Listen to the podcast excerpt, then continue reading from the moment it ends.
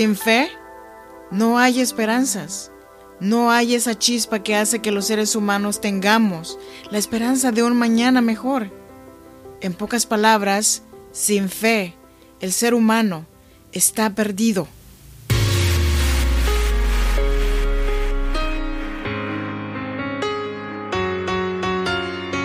En cada situación difícil hay una mujer que decidió ser fuerte y salir adelante.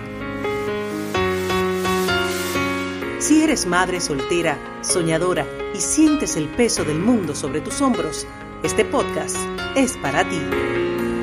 A continuación, Freda Hunda, una mujer como tú que a través de sus historias te ayudará a que encuentres la mejor versión de ti, porque este no es el día para que te des por vencida, al menos hoy no.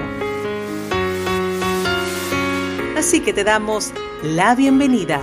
Tranquila mujer, respira.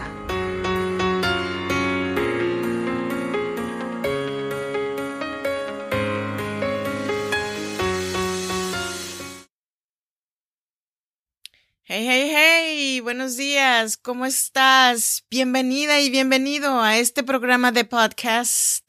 Tranquila mujer, respira. Yo soy Freda Hunda. Si no me conoces, soy nacida en Oaxaca, México, en la región chinanteca, y estoy grabando este podcast desde Sacramento, California, en donde vivo desde hace ya 14 años. Me da mucho gusto estar aquí contigo. Estoy aquí para apoyarte, para animarte para que hoy no sea el día que te rindas. Al menos hoy. Todavía no. Hoy te traje el episodio número 79. ¿Qué es la fe? Antes de empezar con este tema, déjame invitarte a que te unas a mi página de comunidad en Facebook comunidad de Freda Hunda, o también en mi página oficial fredaunda.com. Y estos son Evox, Spotify, Google Podcasts y Apple Podcasts. Y ahora sí, vámonos con el tema. Según Wikipedia, la fe es la seguridad o confianza en una persona, cosa, opinión, doctrinas o enseñanzas de una religión. Como tal, se manifiesta por encima de la necesidad de poseer vivencias que demuestren la verdad. También puede definirse como la creencia que no está sustentada en pruebas, además de la seguridad, producto en algún grado de promesa.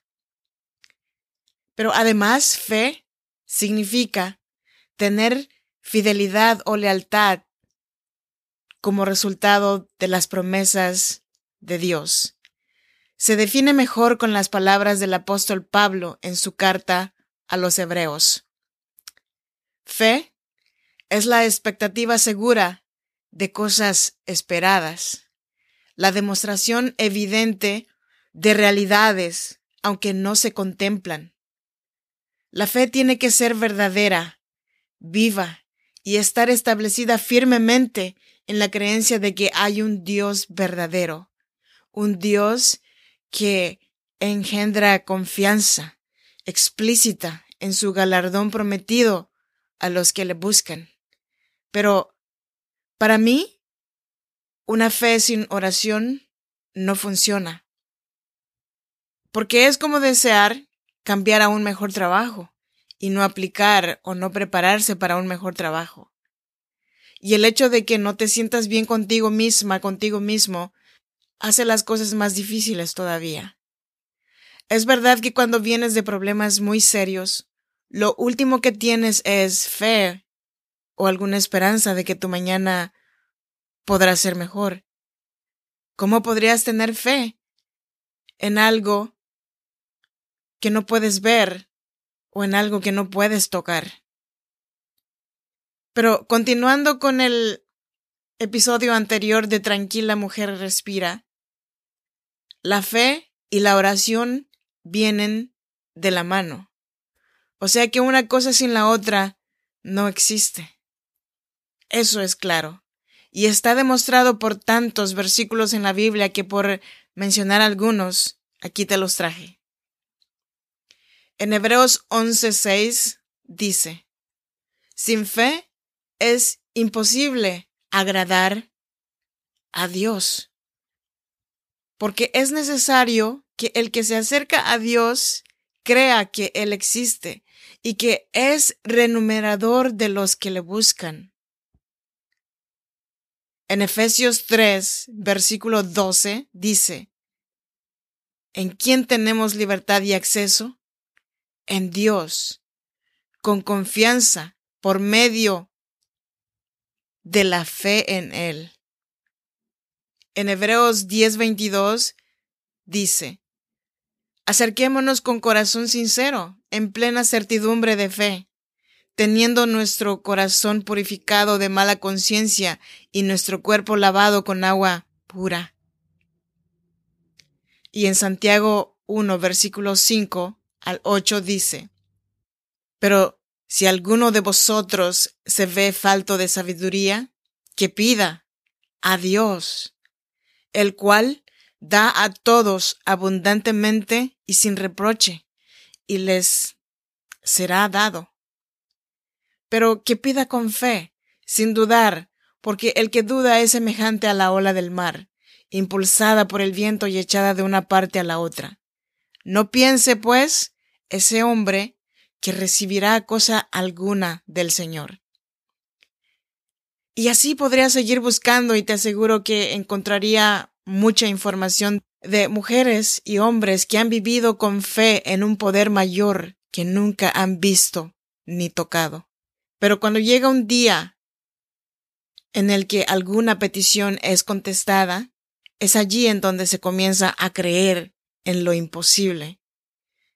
Y para no ir más lejos, creo que siempre me pondré de ejemplo. Esto mismo lo viví. Renegaba. Siempre. Creí que yo me las podía de todas, todas. Que con trabajar duro y hacerme responsable de mis hijas y tener un buen ahorro en el banco era suficiente. Pero no. Era algo más. Es algo más. Yo tenía esperanzas, tenía grandes expectativas, grandes esperanzas de que en algún momento mi vida tenía que cambiar. Es por eso que no he parado de creer en que hay alguien que está cuidando de mí, que a pesar de que estoy sola en un país extranjero, hay alguien que supo y sabe lo que yo necesito. ¿Pero por qué? Yo no soy más valiosa que nadie o que alguno de mis semejantes allá afuera. Yo tengo más defectos que virtudes. Es lo que yo pienso. Siempre pensé lo mismo. Me creí víctima de los hombres porque querían aprovecharse de mí porque la mayor parte de mi vida he sido madre soltera.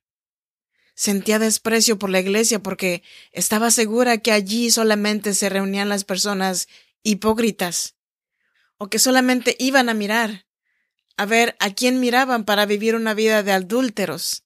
Pero, ¿qué pasó cuando me di cuenta que yo no puedo hacer nada por componer algo que ya está quebrado? Cuando bauticé a mi primer niña, el sacerdote le llamó a mi hija, hija ilegítima de Alfreda Hunda, en un certificado de bautizo. Hasta hoy en día me duele. Me dolió mucho. Me dolió tanto que me retiré de la Iglesia Católica. Me retiré de todo aquello que mi mamá me había enseñado. Y mi vida se volvió un caos. Hasta el día de hoy no he regresado.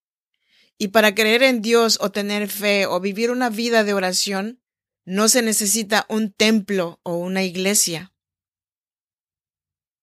Porque lo que te da fuerza para seguir adelante está en ti, está dentro de nosotros. Entonces, no hay para qué ir a ningún lado.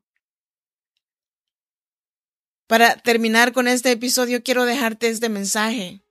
Sea cual sea tu creencia o tu relación con Dios, no desperdicies la oportunidad de conectar tu oración con la fe para que puedas vivir y ser testigo de una de las promesas de nuestro Creador. Pide, desde el fondo de tu corazón, esperando con fe lo que necesitas. Yo soy Freda Hunda. No quiero dejarte ir sin recordarte que estoy aquí para apoyarte, para animarte para que hoy no sea el día que te rindas. Al menos hoy todavía no. Gracias por hacer realidad este podcast. Cuídate mucho y nos escuchamos en el próximo episodio de Tranquila Mujer Respira. Hasta la próxima. Bye bye.